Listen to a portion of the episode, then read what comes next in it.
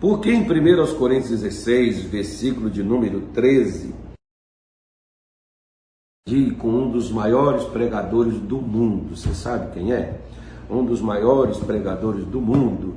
É um homem de 1,66m que diz que é o tamanho normal da estatura de um homem. É um homem chamado R.R. Soares. É uma mensagem muito antiga que o missionário uma vez vi ele pregar. Né? Sempre quando eu ouço missionário eu me inspiro. É, Deus dá outras, lembra de outras coisas, ilumina a nossa mente, desperta o nosso coração e a gente acaba aprendendo mais. Então, 16, versículo 13 diz assim: Vigiai, estais firmes na fé, portai-vos varonilmente e fortalecei-vos. Quatro coisas que hoje, por exemplo, eu falei no culto da tarde de duas delas, no, no culto da manhã, no culto da Hoje eu vou falar de duas e amanhã eu falo das outras duas. Na nossa live de amanhã, combinado?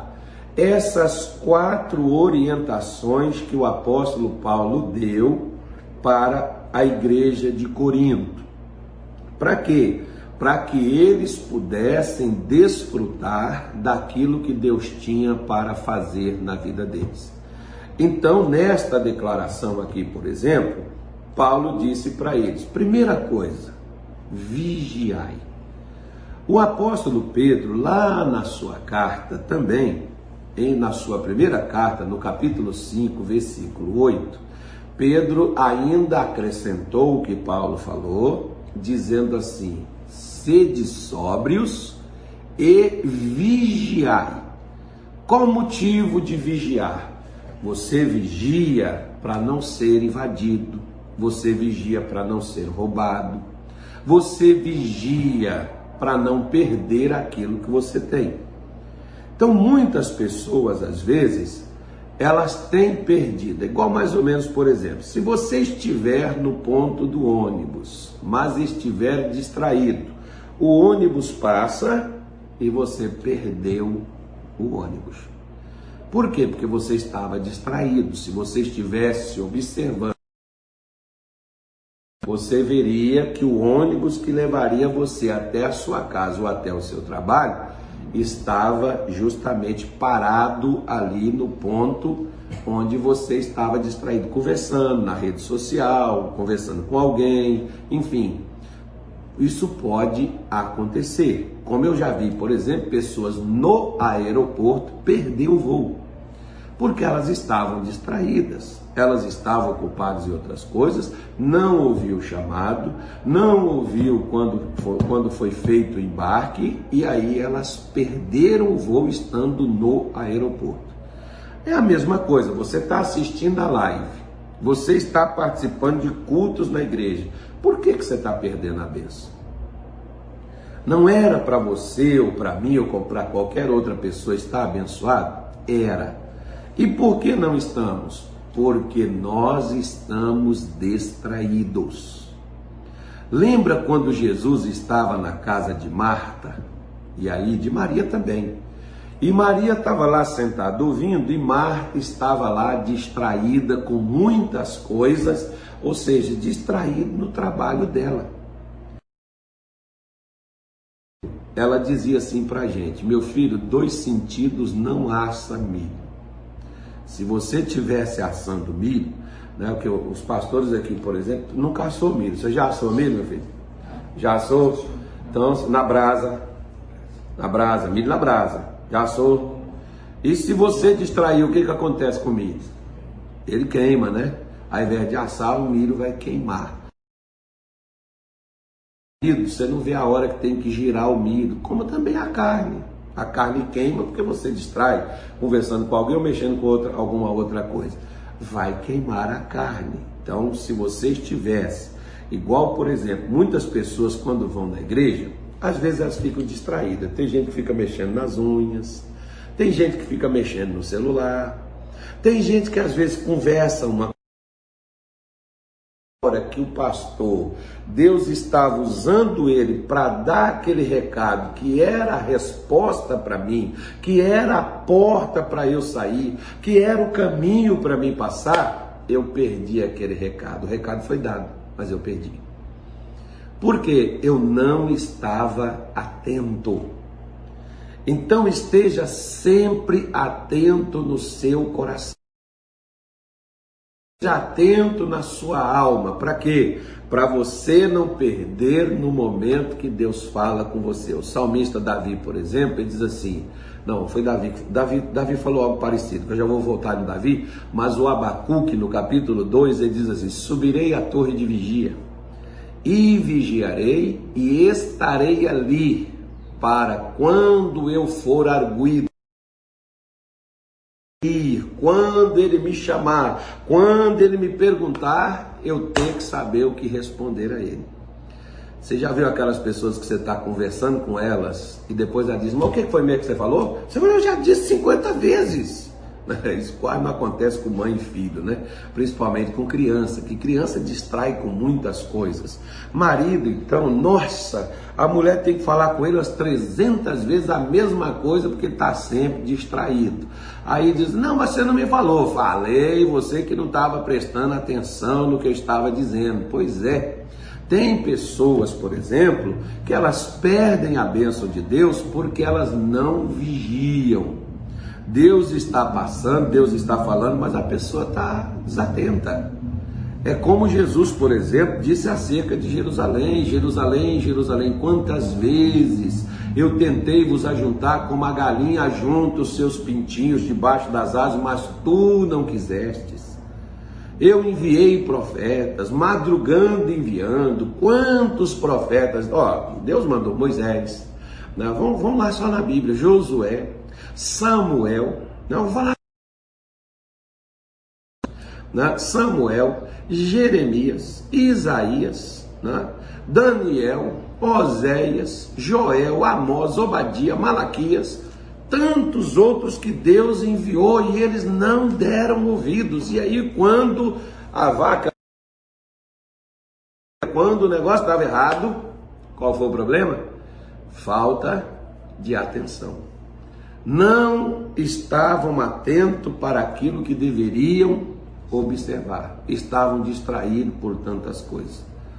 É um meio que Satanás utiliza para fazer com que a pessoa se distraia. Quer ver uma coisa? Lá no Egito, quando o povo de Israel estava no Egito, sabe o que, que aconteceu? Veio Moisés com a proposta de tirar o povo de lá da escravidão do faraó. Sabe o que o faraó mandou fazer?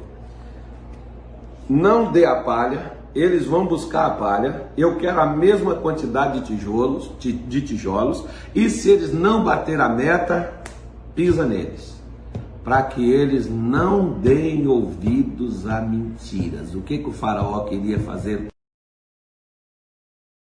com o trabalho, cansasse com o trabalho, para eles não darem ouvidos ao que Moisés estava dizendo, que ele chamou de mentira. Se era mentira, para que você vai se preocupar com a mentira se ela não vai causar problema? Né? Alguém está mentindo acerca de, da sua vida, para que você vai se preocupar? Não vai te causar problema nenhum. Então, se era uma mentira que Israel estava ouvindo, por que, que ele se preocupou? É a mesma coisa nos dias de hoje. Se é mentira, por que você se preocupa? Não vai dar em nada. Mentira, diz o ditado, tem perna curta. Mas Faraó, que era ali o emissário de Satanás, ele sabia que se o povo continuasse a ouvir o que Moisés estava dizendo, eles sairiam do Egito e acabaria sua obra de sua, sua mão de obra barata ou de graça, porque só custava a comida com a qual ele tinha que alimentar o povo de Israel para trabalhar e formar cidades inteiras para ele, construir para ele. Pois é, assim nos dias de hoje tem tanta gente, mas tanta gente que não está prestando né? Tem tanta gente distraída, com tanta ocupação, igual mais ou menos há dois anos atrás, Tá todo mundo distraído, carnaval, festa. Aí veio um negocinho lá do outro lado de lá. Não, não vai chegar aqui não, vai ser só para lá, lá mesmo vai acabar tudo. E aí não veio só para cá não, veio para todo mundo. Agora lá pro outro, lá negócio é só para lá, não, vai vir para cá não. Aí você tá vendo aí a gasolina pro preço que foi. Daqui a pouco você vai ver a comida pro preço que vai. Só que tem gente que não tá vendo não. Tem gente que tá desligado do mesmo jeito. Né? Tem gente que parece que eles não estão prestando atenção no que está acontecendo. Só está chamando, só está querendo que a gente fique doido, que a gente fique com medo. Não, estou querendo que você fique atento. Acorde já não é mais tempo da gente estar tá protelando e deixando para depois. É tempo de buscar a Deus enquanto se pode achar. Aquilo que às vezes hoje, por exemplo, você está vendo lá aquele povo ucraniano saindo de suas casas, deixando tudo para trás, indo embora, né? Eu tenho coragem de afirmar para você, mas sem nenhuma, sem, mas sem nenhuma dúvida de que algo foi falado antes. Mas às vezes todo mundo dizia: Isso não vai acontecer. E aconteceu. E hoje está gente espalhado para tudo quanto é lado. Que coisa triste né? que está acontecendo. E a mesma coisa. Nós achamos, não, mas nós não temos problema. Está espalhando para tudo quanto é lugar. Daqui a pouco, se é você, se eu, se nós não ficarmos espertos, eu não estou falando isso para colocar medo no seu coração, estou falando isso para você ficar alerta, ligar seu, sua anteninha assim, ó, fazer igual, né? Uh, abrir a cabeça assim, opa, peraí, se liga no movimento, calma aí, vamos começar nos aproximar mais de Deus, vamos depender mais de Deus, vamos buscar Deus enquanto se tem tempo de buscar, que é onde ainda a casa não caiu, que ainda a coisa não pegou fogo, que ainda o negócio não destruiu, como às vezes, por exemplo, seu casamento pode estar por um fio. E você está aí desligado. Seu filho pode estar um passo das drogas e você está aí pensando que está tudo a mil maravilhas, porque até então nada de ruim está acontecendo. Sua saúde pode estar indo por ralo. Você pode aparecer de uma hora para outra, ou eu, qualquer pessoa, com uma doença incurável. Agora nós vamos esperar a doença incurável bater na porta, o diagnóstico triste, para a gente poder se ligar, para a gente poder buscar a Deus, para a gente poder se aproximar de Deus? Acredito que isso não seja necessário. Nós já deveríamos estarmos atentos. Nós já deveríamos estarmos vigiando. Jesus disse para Pedro, para Tiago e para João: Levantai-vos, orai e vigiai, para não entrar. Ore, vigie para Satanás não entrar na sua vida e roubar o que eu lhe dei, tirar o que é teu, tirar seu sossego, tirar sua paz, tirar sua alegria, tirar sua vontade de viver, tirar sua prosperidade, tirar sua família, tirar seu filho, tirar seu casamento. Porque às vezes tem pessoas que elas não estão percebendo. Vamos esperar acontecer o problema primeiro? Vamos esperar a casa ser rombada para prestar atenção e consertá-la? Acredito que isso não seja necessário acontecer, né? Então ele manda a gente estarmos alertas. Acorda! Esteja em alerta. Fecha aí, como por exemplo Paulo diz, a igreja de, de, de Éfeso quando ele diz no capítulo 5, versículo 14: Desperta, ó tu que dormes, levanta-te dentre os mortos e Cristo vai te esclarecer. E é tempo de despertar, é tempo de acordar, é tempo de ver que o tempo patinando, para não dizer patetando com a vida que não muda para canto nenhum, que não melhora, que a gente não progride. E a gente não está vendo isso, que nós estamos parados, estagnados há muito tempo. E nossa vida não anda, nossa vida não sai do lugar. Segunda coisa que ele disse aqui, rapidamente: estai firmes na fé. Deixa eu fazer a senhora e o senhor uma pergunta. Você está firme na fé? Por que, que a gente precisa de fé, pastor? A gente precisa. Você sabe qual? Para a gente vencer. Porque o único meio de vencer uma doença, muitas vezes, é a fé. A miséria é a fé. Os... O sofrimento é a fé. Por que, que eu preciso estar firme na fé? Porque muita gente, por exemplo, infelizmente, às vezes, eles não estão firmes na fé. Vou te dar um exemplo. Mateus 14, depois você leia na sua casa.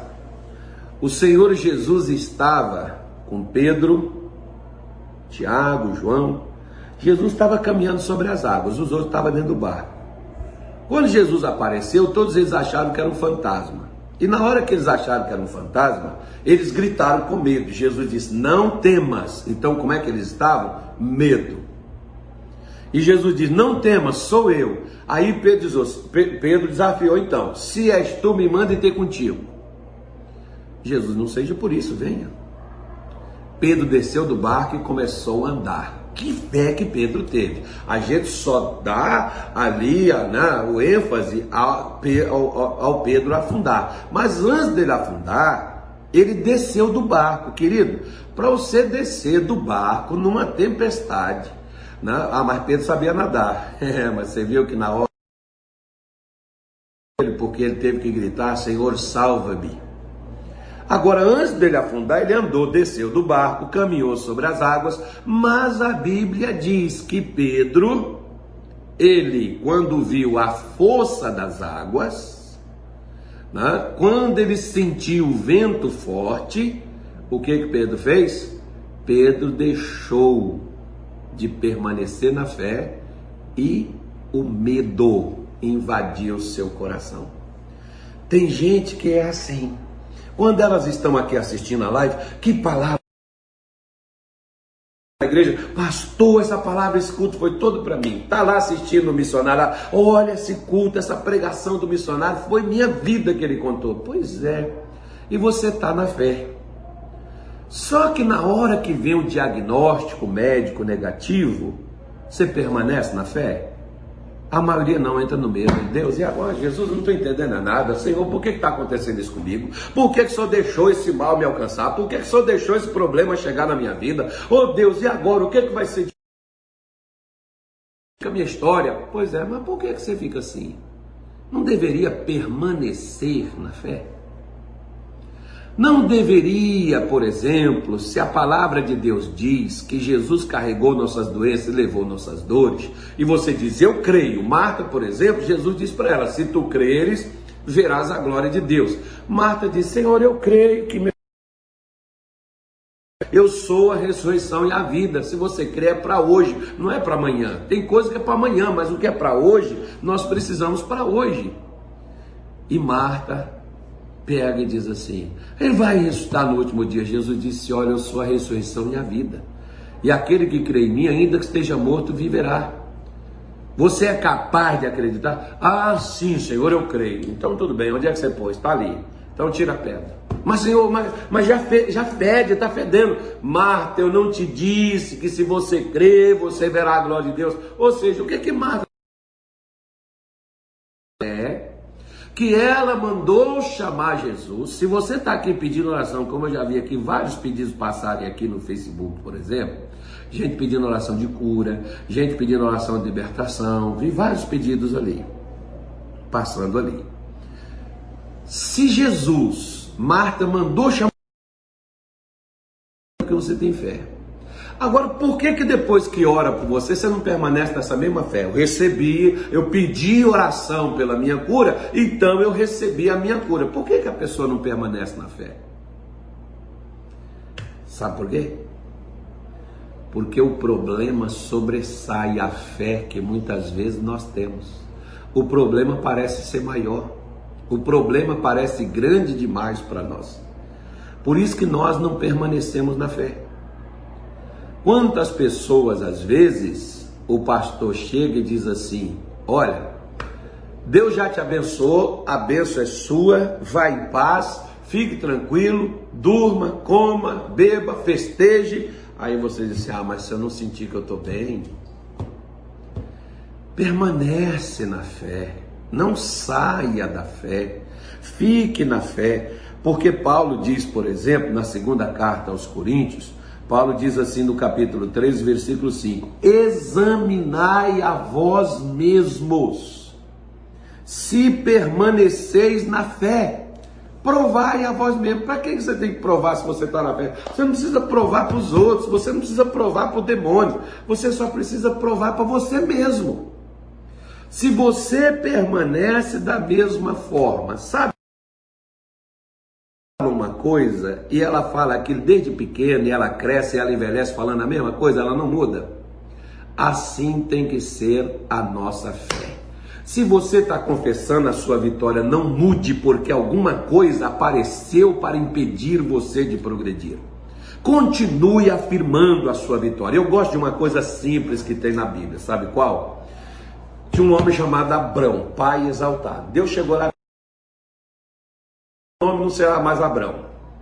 Seu nome será Abraão, que é pai de multidões. Agora você imagina, por exemplo, quando Abraão e as pessoas sabiam o significado de nome, chegava nos lugares, aí o pessoal dizia assim: qual é o seu nome? Lá em Minas Gerais não pergunta assim, né? Em Minas Gerais é assim: qual é a sua graça? Minas, Minas Gerais é outro mundo.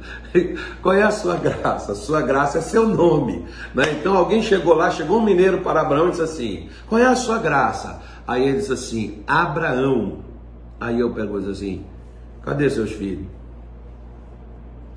Porque se ele era pai de multidões, por que, que ele não tinha filho nenhum? Mas a fé, ela chama o que não existe como se já existisse. Por isso Deus começou mudando em Abraão o nome. Eu quero que você fale que você é Abraão. Eu não quero que você diga que você é o Abraão, não. Você é o Abraão, você é pai de multidões. Fala, Abraão. Abra a tua boquinha, meu filho. Coloca palavras de fé na tua boca os outros vão dizer, o que os outros vão achar. Eu quero é saber de você se você é capaz de permanecer na fé então permaneça na fé. É eu e minha casa. Eu estou livre, eu estou curado, eu estou liberto. Você está ouvindo uma palavra, você está recebendo uma oração, então permanece na fé que você recebeu. Não saia dela. Deus disse para Josué: nem para a direita nem para a esquerda. Não vai retornar, muito menos. Porque quando o povo estava diante do Mar Vermelho, Alguns disseram, não tinha sepultura, Moisés, suficiente no Egito? Agora vamos morrer aqui? Sabe o que, que Deus sabe o que, que Moisés falou com o povo? Não tenha medo. Os egípcios que hoje vocês estão vendo, vocês nunca mais vão ver. Sabe o que, que Moisés diz? Deus diz para Moisés: diga ao povo que marche. Diga ao povo que é adiante, não é para trás, não só tem uma alternativa é para frente.